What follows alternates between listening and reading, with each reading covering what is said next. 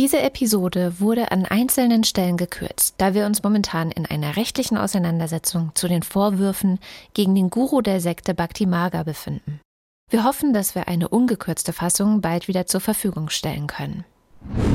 Hey, bevor es losgeht, ein Hinweis. Just Love ist ein Podcast, in dem mutmaßlicher Machtmissbrauch, Übergriffe und sexualisierte Gewalt erwähnt werden. Betroffene, mit denen wir gesprochen haben, werden im Laufe der sechs Folgen schildern, was ihnen nach eigener Aussage widerfahren ist. Bei manchen Menschen können solche Schilderungen negative Reaktionen wie Flashbacks auslösen oder retraumatisierend sein. Bitte sei achtsam, wenn das bei dir der Fall ist. Solltest du selbst sexualisierte Gewalt erlebt haben und nach Hilfe suchen, in den Show Notes zu diesem Podcast findest du Hilfsangebote. Und jetzt geht's los. Ich bin Marlene Halser. Ich bin Stefan Bücheler. Und das ist Just Love, die Geschichte von Menschen, die nach Erleuchtung und Liebe in einer spirituellen Gemeinschaft gesucht haben, stattdessen aber sagen, sie seien in eine Sekte geraten und hätten dort Machtmissbrauch und Manipulationen erlebt. Wir sprechen mit diesen Menschen und wir fragen nach, bei Verantwortlichen, bei Menschen aus Behörden, die mutmaßlich nicht genau genug hingeschaut haben. Und wir befragen Expertinnen zu den Strukturen und Mechanismen, die Missbrauch, psychische und körperliche Gewalt möglich machen. Das hier ist Folge 2. Falls du hier gerade erst eingestiegen bist, fang am besten mit Folge 1 an und mach erst dann hier weiter.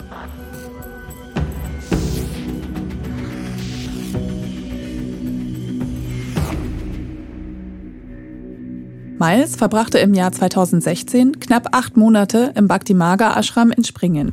Anderthalb Monate nach seiner Ankunft ließ er sich dort von Swami Vishwananda, dem Guru, zum Brahmachari einweihen, zu einem zölibatär lebenden Mönch. The initiation, I think it happened, might have happened just before Just Love. Die Einweihung.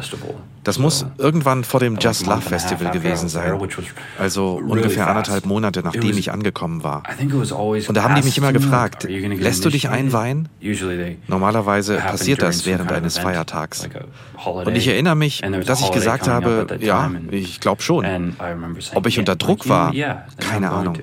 Das weiß ich nicht mehr, aber ich bin auf jeden Fall stark beeinflusst worden. Aber letztendlich war ich es, der gesagt hat, ja, ich mach's. But ultimately, it was me that said, yeah, I'm gonna do this. Nach der Einweihung zum Mönch kam die Anweisung, dass alle eingeweihten Brahmacharis zum Branding kommen sollen. Es war wie eine kleine Plätzchenform. Vishwananda hielt ein Feuerzeug dran, machte es heiß und drückte es dann auf die Haut. Der Meister bringt dir bei, über den Sinnen zu stehen, damit man den Schmerz nicht spürt. In Frage gestellt habe er all das nicht, sagt Miles. Ich habe halt mitgemacht. Ich war ein guter Anhänger. Ich habe nie Fragen gestellt. So bin ich einfach. Egal, was ich arbeite, ich versuche immer mein Bestes zu tun. Der Anwalt, der den Guru und Bhaktimaga vertritt, schreibt dazu, es ist Teil der Hindu-Vaishnava-Tradition, dass mit einem Stempel zwei Symbole auf die Oberarme gebrannt werden. Die Teilnahme an dieser Zeremonie ist freiwillig und frei von jedem Zwang. Ihr Informant war nicht nur zur freiwilligen Teilnahme an diesem Branding bereit, sondern zeigte sich geradezu hochmotiviert. Unser Mandant hat ihn aufgrund dieses übermotivierten Verhaltens seinerzeit darum gebeten, sich wieder anzuziehen und das Branding abgelehnt. Ich bitte Miles, mir ein Foto von seiner Schulter zu schicken. Darauf ist eine runde, verwachsene Narbe zu sehen. Woher die Narbe stammt, kann ich letztlich nicht sagen.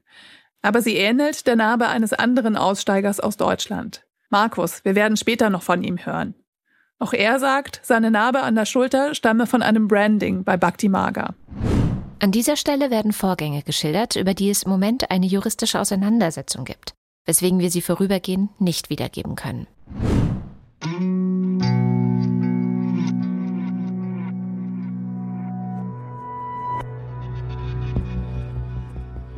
Miles sagt, er habe sich gedanklich eine Erklärung zurechtgelegt. Ich glaube, ich habe gedacht, dass ich ihm diene. In der Brahmachari-Erklärung, die ich unterschrieben habe, da stand, dass man ihm seinen Geist und seinen Verstand schenkt und auch seinen Körper. You gave away your like mind, spirit and body. Miles sagt, nach dem letzten von ihm beschriebenen Abend sei er nicht mehr in den Bungalow des Gurus eingeladen worden. Miles sagt auch, dass er sicher ist, dass die anderen Swamis im Ashram wussten, was vor sich geht. auch wenn sie es nicht offen ansprachen. For example, Swami Aniruddha was like, you know, I'm really impressed with you.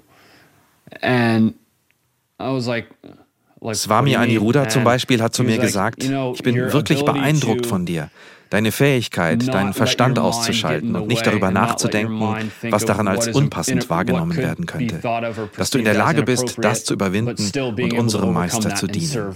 Es gab viele solche Gespräche und viele Kommentare, aber es wurde nie im Detail ausgesprochen. Aber was soll er sonst gemeint haben? Es hat sich angefühlt wie eine Art Unterstützung, als würden mich seine Vertrauten in diese Richtung drängen. Im Sinne von, das ist in Ordnung, das ist gut. His wingmen were pushing me in a direction as far as like, this is okay, this is good.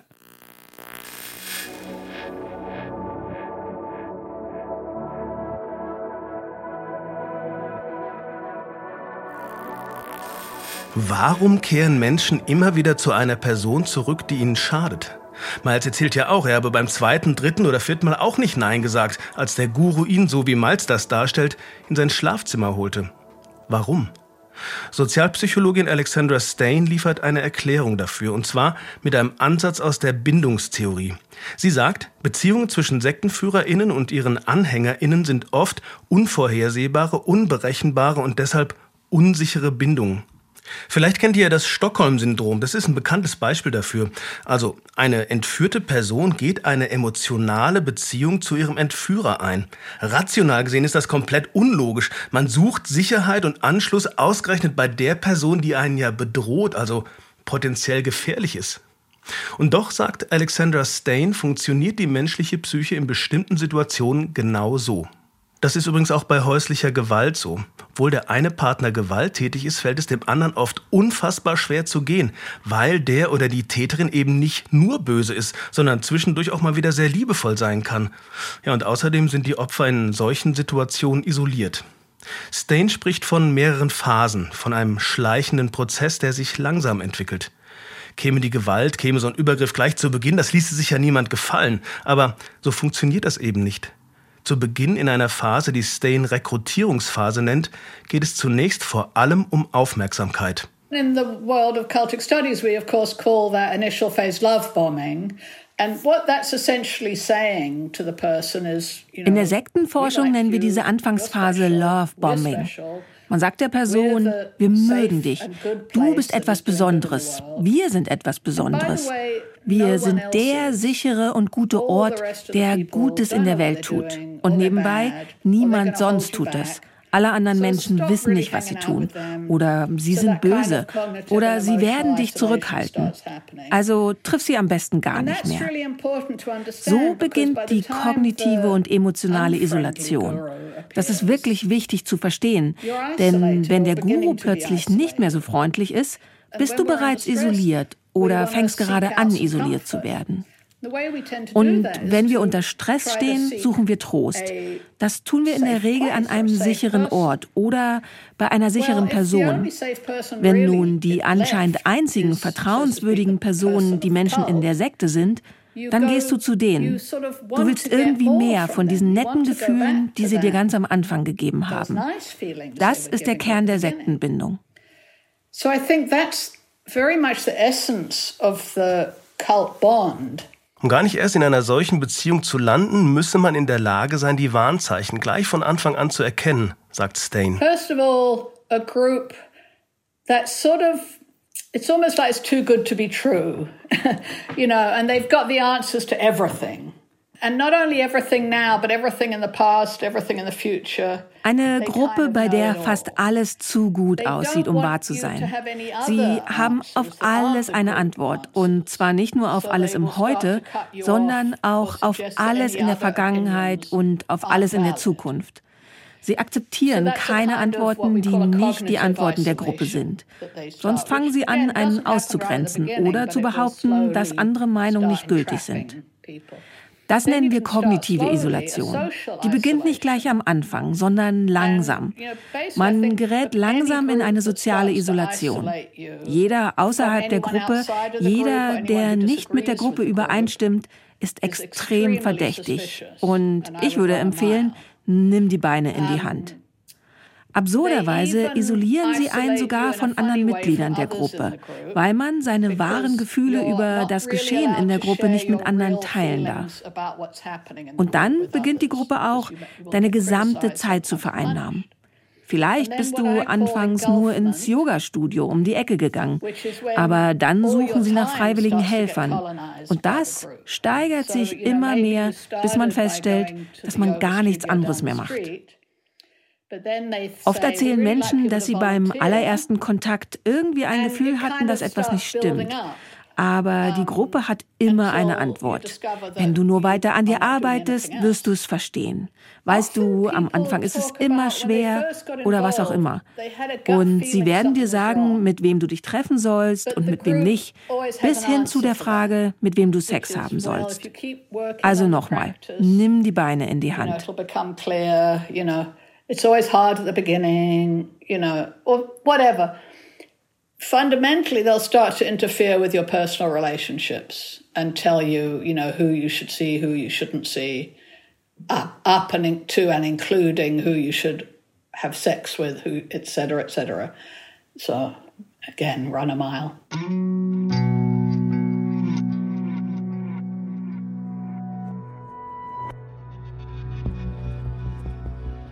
Fälle von sexualisierter Gewalt sind immer schwer zu beweisen. Personen, die dabei waren oder das Gesagte bezeugen könnten, gibt es meistens nicht. Also steht Aussage gegen Aussage und die Unschuldsvermutung gilt. Ich habe alle Aussteigerinnen, mit denen ich gesprochen habe, nach Dokumenten, nach Belegen gefragt. Wo es sie gibt, erwähne ich sie. Viele Chatnachrichten sind aber längst gelöscht. Immerhin, die mutmaßlich betroffenen Männer schildern die Ereignisse sehr ähnlich mit vielen sich gleichenden Details. Das war für uns ein Grund, um weiter zu recherchieren und noch mehr Menschen zu befragen, nicht nur solche, die von sexualisierter Gewalt berichten. Auch haben wir die Erzählungen aller Aussteigerinnen auf Plausibilität geprüft. Gibt es Aussagen, die sich widersprechen oder Aussagen, die in der Gesamtbetrachtung unlogisch sind? Das war nicht der Fall. Im Gegenteil, was sie berichten, ähnelt sich oft bis ins Detail. Mehr noch, ihre Erzählungen greifen ineinander und ergänzen sich. Viele, oft auch unwichtige Kleinigkeiten stimmen überein. Und was sie erzählen, ergibt am Ende ein in sich stimmiges Bild.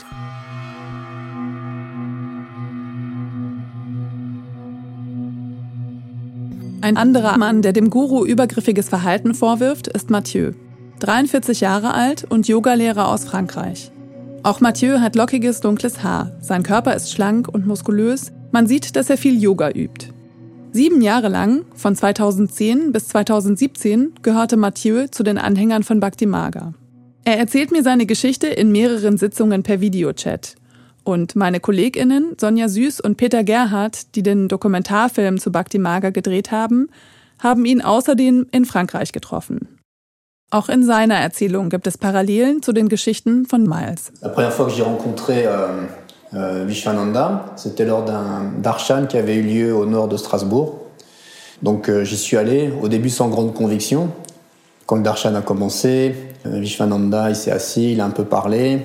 Donc ce qu'il avait dit, ça m'avait pas, ça me paraissait un petit peu banal. Et les gens ont défilé au fur et à mesure euh, devant lui pour recevoir euh, la, la bénédiction. Das erste Mal, als ich Vishwananda traf, war während eines Darshans nördlich von Straßburg. Ich bin da ohne Erwartungen hin. Was er sagte, kam mir ziemlich banal vor. Dann sind die Leute zu ihm nach vorne, um den Segen zu empfangen. Als ich dran war, hat er mich sofort angesprochen. Er fragte mich, ob ich bis zum Ende des Darshans bleiben würde. Ich sagte, ja, glaub schon. Dann sagte er, du sitzt da drüben, oder? Und er zeigte auf den Platz, auf dem ich gesessen hatte. Und dann sagte er, dann wirst du mir helfen. Ich dachte, das ist jetzt komisch. Was will der denn von mir? Ich bin an meinen Platz zurück und hatte lauter Fragen im Kopf. Dann hat er mich gerufen. Beim Darshan sitzt ja immer jemand neben ihm, der Segnungen austeilt. In Indien nennt man das Prasad. Und das sollte ich machen. Du gibst die Segnung Vishwananda und er gibt sie den Leuten. So habe ich für den Rest des Darshans neben ihm gesessen. Und da dachte ich dann, beeindruckend, wie viel Zeit er sich für die Menschen nimmt. Er lächelt jeden an. Was für eine Geduld. Mein Eindruck hat sich verändert. Am Ende hat er vor der ganzen Versammlung gesagt, es wäre gut, wenn du mich in meinem Ashram besuchen würdest. Ich war in diesem Moment völlig überwältigt. Ab da war ich in einer Art von Euphorie gefangen, mit dem Gefühl, meinen spirituellen Führer gefunden zu haben, mein Guru. Et il me fait appeler devant, devant toute l'assemblée. Et là, il me dit Ah, euh, ce serait bien que vous veniez me, me voir à, mon ashram. Et moi, à ce moment-là, j'étais complètement euh, pris, euh, emballé, tout ça. Et à partir de ce moment-là, j'étais déjà pris dans une espèce d'euphorie et euh, avec la sensation d'avoir trouvé mon guide spirituel, on pourrait dire le gourou. Kurz darauf fährt Mathieu tatsächlich in den Ashram nach Springen, um dort einen weiteren Darshan zu besuchen. Und dann noch einmal in die Schweiz zu einer Veranstaltung. Als er ein weiteres Mal nach Springen fährt, ruft ihn Vishwananda zu sich, hört ihm zu, antwortet auf seine Fragen. Sie sprechen über Mathieu's Pläne und Projekte. Er fühlt sich gesehen. Et c'est comme ça que j'ai commencé en fait, à être de plus en plus impliqué dans le. Ab da war ich immer mehr in die Organisation eingebunden. Immer wenn es einen Darshan gab, sind wir dahin. Fast jeden Monat. Ich war bald ziemlich nah an Vishwananda dran. Et comme ça, au fur et à mesure, euh, euh, je suis devenu assez proche de Vishwananda. Mathieu legt ein Gelübde ab. Er lässt sich im Ashram zum christlich-orthodoxen Mönch weihen. Auch das war zumindest damals bei Bhakti Maga möglich. Je lui avais dit que je faisais, euh, je pratiquais le, le massage. Il m'a dit ah mais ça m'intéresse, tu sais, parce qu'après les, les darshans, je suis souvent fatigué, j'ai mal au dos et tout ça. Il m'a dit ben voilà, c'est possible que je t'appelle. Euh, ich habe ihm gesagt, dass ich professionell massiere. Und er sagte, oh gut, nach den Darshans tut mir oft der Rücken weh. Er hat mich dann spät nachts angerufen und gefragt, kannst du mich massieren? Ich habe gesagt, kein Problem, aber auch, dass ich nur bekleidet massiere, nicht mit Massageöl oder so. Und er, kein Problem, ich gebe dir welches. So haben dann die ersten Massagen in seinem privaten Bungalow stattgefunden. Da habe ich ihm immer den Rücken massiert. Aber er hatte auch gesagt, wenn ich einschlafe, kannst du ruhig gehen. Und so war es dann auch. Klar, wenn die Leute wissen, dass du den Meister, den Guru massierst, dann musst du ja was Besonderes sein. Viele Leute, die vorher nicht mit dir gesprochen haben, reden auf einmal mit dir. Et alors bien sûr, les gens, quand ils savent que vous massez euh, le maître, le gourou, alors vous devenez encore plus spécial. Alors, vous avez plein de gens qui vous parlaient pas avant qui vous parlent. Über einen Zeitraum von fünf Jahren massiert Mathieu den Guru nach eigenen Angaben immer wieder. 2015 dann sei Folgendes passiert. An dieser Stelle werden Vorgänge geschildert, über die es im Moment eine juristische Auseinandersetzung gibt, weswegen wir sie vorübergehend nicht wiedergeben können. J'ai ressenti un grand malaise. Je me suis dit, je vais aller directement en enfer. Je, je, je, je me souviens, je me suis dit ça. Et après, je ne pouvais pas accueillir ce, ce sentiment de, de cette façon-là parce que ça allait à l'encontre de tout ce que j'avais projeté, de tout ce que j'avais mis en place et de tout Mir ging es richtig schlecht damit. Hölle. Ich habe das nicht auf die Reihe bekommen. Das ging gegen alles, für das ich gearbeitet hatte. Aber ich habe dieses Unbehagen unterdrückt. Wie bei Kindern, die geschlagen werden. Die denken ja auch, es sei ihre Schuld und dass es okay ist, geschlagen zu werden, weil sie wissen, dass sie von den Eltern getrennt werden, wenn sie das anzeigen.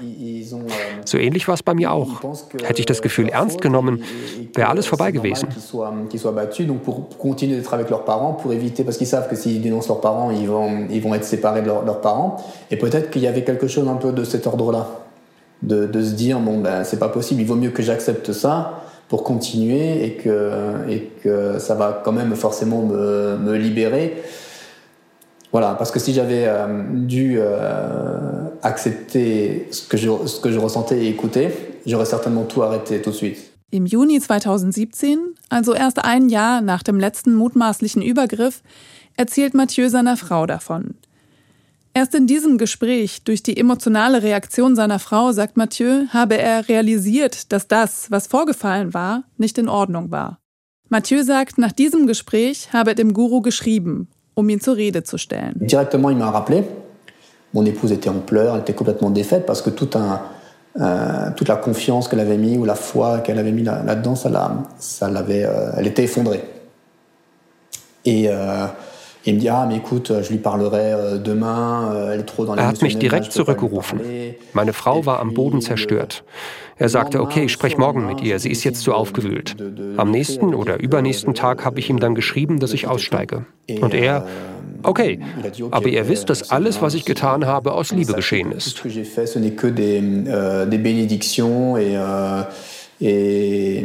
Et, euh, ouais, quelque chose comme ça. Et voilà, il, n'y a rien de, Euh, tout ce que j'ai fait, c'est par, presque par amour et, par, euh, et, et c'est que des bénédictions que vous avez reçues. Anders als Miles und Nico hat Mathieu die WhatsApp-Nachrichten des Gurus nicht gelöscht. In der letzten Nachricht, verfasst von einer deutschen Handynummer, erhielt er folgende Antwort. Möge die Gnade Gottes deinen Verstand erleuchten und dein Herz öffnen. Es ist leicht, das Positive in das Negative umzuwandeln. Ich möchte nur, dass ihr wisst, dass alles nur Liebe war und bete, dass ihr eure Antwort in eurem Herzen findet. Ich wünsche euch beiden alles Gute und Segen. Der Anwalt, der den Guru und Bhakti Maga vertritt, schreibt dazu: Unser Mandant kann sich nicht an das Versenden dieser Nachricht erinnern, kann aber deren Versand auch nicht in Abrede stellen und sieht sich zudem sogar in der Lage, sich den Inhalt dieser Nachricht, die keinerlei fragwürdige Inhalte aufweist, zurechnen zu lassen.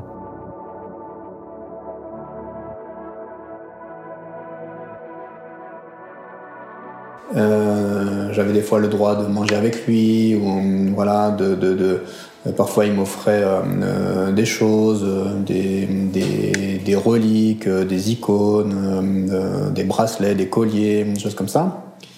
Et Ich durfte manchmal mit ihm essen oder es gab Geschenke, Reliquien, Ikonen, Armbänder, Halsketten und so.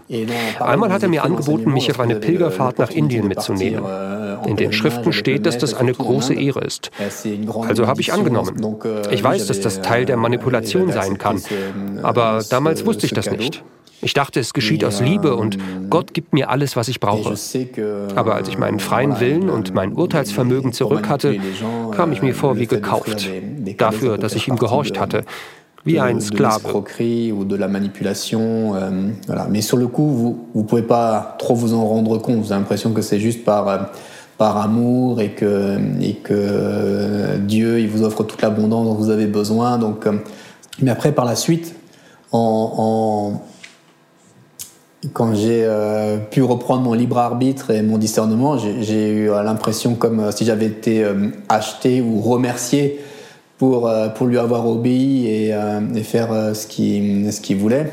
Et oui, comme si on était un, esclave ou son objet.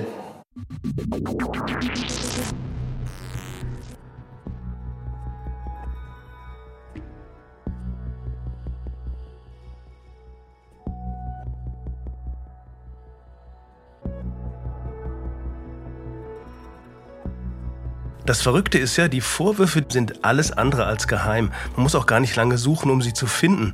Spätestens als Bhaktimaga die Hotelanlage in Kirchheim kaufte, sorgte das ja für jede Menge Schlagzeilen. Aber es gibt auch schon in den Jahren zuvor immer mal wieder Berichte in Zeitungen, im Radio und im Fernsehen und die greifen die Vorwürfe von sexualisierter Gewalt auf. Was soll man von einem halten, der sich von seinen Anhängern als gottgleich verehren lässt und dem Aussteiger sexuellen Missbrauch und Manipulation vorwerfen? So werden dem Bhakti Maga Gründer zahlreiche Straftaten vorgeworfen. Since the early 2000s, Vishwananda has been plagued by allegations of sexual misconduct with young boys under his tutorship. Anfragen per E-Mail werden nicht beantwortet und Anrufe abgewimmelt. Einiges davon ist bis heute im Netz zu finden. Und da ist auch die Webseite der Evangelischen Zentralstelle für Weltanschauungsfrage in Berlin. Der Text zu Bhakti Maga gibt einen ganz guten Überblick und die Anschuldigungen stehen gleich am Anfang. Die Geschichte der hinduistisch-synkretistischen Gemeinschaft Bhakti Marga wird begleitet von kritischen Berichten über den Gründer und Leiter Paramahamsa Sri Swami Vishwananda, vor allem wegen sexuellen Fehlverhaltens. In den letzten Monaten erhoben mehr und mehr Menschen ihre Stimme, die sich von der Gruppe abgewandt haben und persönliche Verletzungen beklagen, sich aber offenbar auch online finden und teilweise organisieren. Was es auf der Seite auch gibt, sind Fußnoten mit Quellen, kritische Internetseiten, kurz kommentiert, viele Weblinks. Und einer führt zu Infosekta in die Schweiz. In einem Facebook-Eintrag warnt die Organisation 2018 vor Bhakti Maga. Verlinkt sind aber auch YouTube-Videos und Blogs, selbstgebaute Webseiten von Line. Und ein letzter Link führt zu einem PDF mit dem sprechenden Titel What is wrong with Bhakti Maga? Das sind nur fünf Seiten, aber vier davon sind eng beschrieben mit Links zu weiteren Videos, Blogs und Erfahrungsberichten. Wer das PDF verfasst hat, das kann man nicht erkennen. Es gibt keinen Urheberhinweis. Was man aber erkennt ist, hier hat jemand wirklich Zeit investiert, hat eine Mission, will aufklären. Andere URLs heißen Vishwananda Warning, Tell the Truth 123, Vishwananda Fake, Vishwananda Exposed, Bhakti Maga Critics. Ja, das meiste ist auf Englisch. Bhakti Maga ist ja, wie gesagt, ein internationales Phänomen. Die Vorwürfe, die man online findet, sind immer gleich. Der Guru übe sexualisierte Gewalt gegenüber seinen männlichen Anhängern aus. Er betreibe Gehirnwäsche und Manipulation. Und die religiösen Bezüge von Bhakti Maga seien nicht legitimiert. Swami Vishwananda wird als Betrüger und als Fake-Guru dargestellt.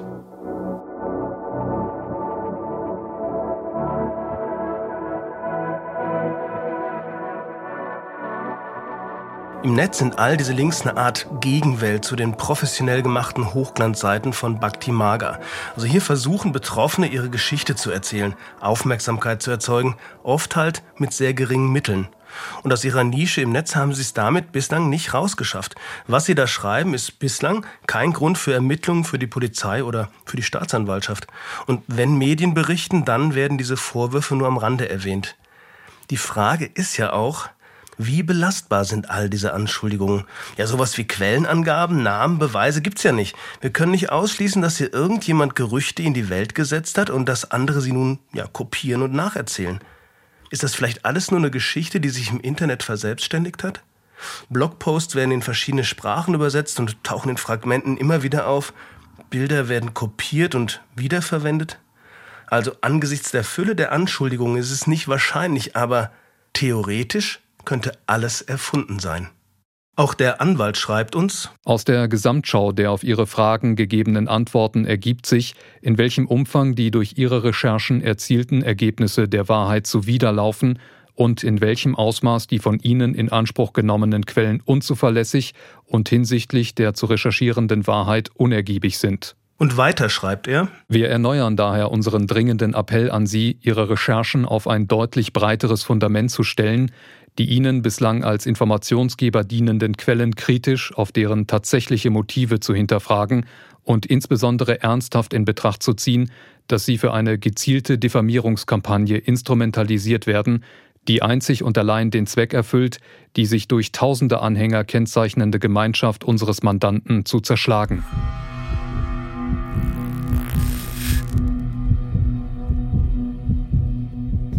Auch wir können tatsächlich nicht beweisen, dass hundertprozentig stimmt, was Miles, Mathieu, Nico, Markus, Jack und all die anderen sagen. Aber ihre Geschichten sind voller Details, für die es teilweise Aussagen anderer gibt, die diese bestätigen. Miles und Mathieu haben sich nach den Übergriffen Angehörigen anvertraut. Miles seiner Mutter, Mathieu seiner Ehefrau. Die Männer sind außerdem das, was man im Journalismus voneinander unabhängige Quellen nennt. Markus und Jack kennen Miles, Nico und Mathieu nach eigenen Angaben nicht. Auch Miles und Nico haben Mathieu nie persönlich kennengelernt. Das sind also Menschen, die unabhängig voneinander von gleichen Vorfällen berichten. Miles und Mathieu müssten also jeder für sich auf die Idee gekommen sein, aus den Internetgerüchten ihre eigene Geschichte zu stricken und damit zur Polizei zu gehen. Und da ist, wie immer, wenn es um den Vorwurf von sexualisierter Gewalt geht, die ganz große Frage. Geht man wirklich zur Polizei und durchläuft freiwillig den entwürdigenden Prozess, den solche Vorwürfe fast immer nach sich ziehen, wenn sie denn jemand ernst nimmt? An diesem Punkt der Recherche überzeugt uns die Fülle der Informationen davon, dass wir den Vorwürfen auf jeden Fall weiter nachgehen sollten. In dieser Meinung bestärkt haben uns vor allem die Geschichten von Mathieu und Miles. Denn beide haben den Mut gefunden, in die Öffentlichkeit zu gehen, mit ihren Namen und ihren Gesichtern. Mathieu erzählt Ende 2020 von den Übergriffen Vishwanandas in einem YouTube-Video. qu'en Inde, il y a des, des, des, écoles qui apprennent, euh, qui apprennent à faire des tours de passe-passe euh, pour, euh, pour matérialiser soi-disant des objets ou, ou, ou créer des, des, choses. Miles hat schon im Sommer 2018 in seinem Blog False Vishwananda einen Text geschrieben. Der Titel Victim of a Sex Scandal. Er war sehr beharrlich darin, wo er berührt werden wollte, und ich musste es tun, denn zu diesem Zeitpunkt fürchtete ich mich so sehr davor, nicht nach Gottes Wünschen zu Daraufhin bekommt WordPress, auf deren Seiten Miles seinen Blog veröffentlicht, Post von einer Anwältin aus Deutschland. Sie verlangt, dass der Text gelöscht wird. Die Begründung? Alle Aussagen seien falsch und schädigten den Ruf ihres Klienten erheblich, verletzten sein Persönlichkeitsrecht. Der Klient? Mahadeo Singh Komal Ram aus Springen eben Swami Vishwananda. In Miles Fall wird der Beitrag nicht gelöscht, man kann den Text bis heute online lesen. Und auch Mathieu's Video ist noch da. Aber viele andere Texte und Seiten sind gelöscht. Wir haben auf der Suche nach weiteren Quellen im Netz alle Links angeklickt, die wir gefunden haben, und 26 von 76 Links sind, Stand heute, tot. Haben die Autorin sie selber offline genommen? Vielleicht, weil sie unsicher wurden oder Angst bekommen haben? Oder gab es Druck von Bhakti Druck von Anwälten und die Seiten wurden daraufhin gelöscht? Auch damit haben wir Bhakti konfrontiert, eine Antwort haben wir aber nicht bekommen.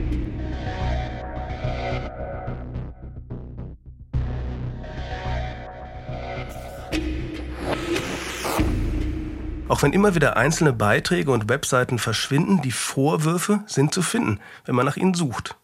Und auch die zwei großen christlichen Kirchen kennen die Anschuldigungen an die Sekte. Wobei, das Wort Sekte vermeiden die lieber, das klinge allzu schnell nach Vorverurteilung danach, dass die großen Kirchen auf die kleinen Gruppen herabschauen würden. Ja, und deshalb nennt sich die Abteilung im Bistum Mainz auch Stabsstelle Religions- und Weltanschauungsfragen. Und hier, das ist gar nicht weit weg von Springen, arbeitet der Theologe Eckhard Türk. Für ihn ist Bhakti Maga schon länger ein Thema. Eckhard Türk hat schon viele Gespräche geführt, aber er sagt, er könne mir keine Namen nennen oder einen Kontakt zu den Betroffenen herstellen, denn es brauche halt ein besonderes Vertrauensverhältnis, damit sich die Menschen ihm öffnen. Was er mir aber sagt, ist, dass die Vorwürfe, die er hört, immer etwas mit der Person Vishwanandas zu tun haben. Den wenigsten ist ja natürlich bewusst, dass wenn man seinen Namen eigentlich vollständig zitiert, also Brahmansan Sri Swami Vishwananda, dass man dann im Grunde einen Gotttitel ausspricht. Und er, auf seinen Internetseiten wird er ja so bezeichnet oder bezeichnet ich, er sich selbst ja auch, ein Gott oder gottgewirkter Meister, der mal, sagen wir mal, für eine kurze Zeit seines Erdenlebens die göttliche Wirklichkeit verlassen hat und hier ist, um die Welt und uns Unerleuchtete zu retten. Und in der Beratung sagte ein junger Mann, ich hatte äh, in bestimmten Situationen überhaupt große Furcht, dem zu widersprechen, was Vishwananda von mir äh, erwartete, weil einem Gott, also dem Meister mich zu verweigern, weil einem Gott widerspricht man nicht. Es ist die Person des Gurus und das System, das er etabliert hat, was Eckhart Türk seit Jahren kritisch beobachtet. Seine Rolle bei der katholischen Kirche sieht er dabei jetzt nicht als Ankläger oder Sektenjäger. Er will aufklären, informieren, helfen, beraten, wenn jemand zu ihm kommt. Der Einfluss, den Vishwananda auf die Menschen hat, ist vor allem ein emotionaler. Die Macht des Gurus endet nicht an den Mauern des Ashrams. Er ist in den Köpfen der Menschen. Auch oft dann noch, wenn sie längst ausgestiegen sind. Bei einigen hat das dazu geführt, dass sie nicht mit uns sprechen wollten. Oder dass sie offenbar so traumatisiert sind, dass andere sie nicht mal fragen wollten, ob sie mit uns sprechen wollen. Ja, in meinem Kopf ist er auch. Letztens habe ich sogar vom Guru geträumt. Krass. Da war er, also Vishwananda, ein, ein kleiner alter Mann. Er hatte bunte Gewänder an und hat mit einer krächzenden Stimme gesprochen. Ich kann dir aber nicht mehr sagen, was er gesagt hat. Und das war auch, nee, das war kein Albtraum. Angst hatte ich eigentlich nicht. Eher so ein bisschen, ja, Mitleid. Vielleicht, weil du schon so viele Bilder von ihm gesehen hast. Viele Aussteiger sagen ja auch, sie hätten immer wieder von Vishwananda geträumt. Aber hey, so viele Bilder, wie in dem Ashram von ihm hängen, gemalt, fotografiert, der junge Guru, der aktuelle Guru, der Guru mit Hindu-Gottheiten, der Guru mit Pferd, dass man da von ihm träumt, wundert mich echt nicht. Ich hätte während der Recherche auch so einen Moment. Als ich zum Interview gefahren bin, um mit einer Aussteigerin zu sprechen, habe ich morgens den Zug verpasst. Das passiert mir sonst eigentlich nie. Und sofort habe ich gedacht, uh, das war der Guru. Obwohl ich weiß, dass es nicht stimmt, war da dieser Brainfuck. Der Guru weiß, was ich mache. Der Guru kann den Lauf der Dinge beeinflussen. Und das, obwohl weder du noch ich an all das glauben. Aber wenn man immer wieder gesagt bekommt, Vishwananda sei allwissend und beherrsche Raum und Zeit, das setzt sich wahrscheinlich einfach irgendwann fest, ob man will oder nicht. Da will man natürlich wissen, wer ist dieser Mann eigentlich? Und worauf basiert eigentlich seine Macht? Darum geht's in der nächsten Folge von Just Love. Die nächste Folge findet ihr in einer Woche bei Spotify, Apple Podcasts oder in eurer Lieblingspodcast-App und natürlich auch in der ARD Audiothek. Es gibt auch einen Film zu diesem Thema. Das ist eine TV-Doku von Sonja Süß und Peter Gerhardt. Die findet ihr in der ARD Mediathek. Sie heißt Just Love. Sektenaussteiger packen aus. Ich bin Stefan Bücheler. Und ich bin Marlene Halser.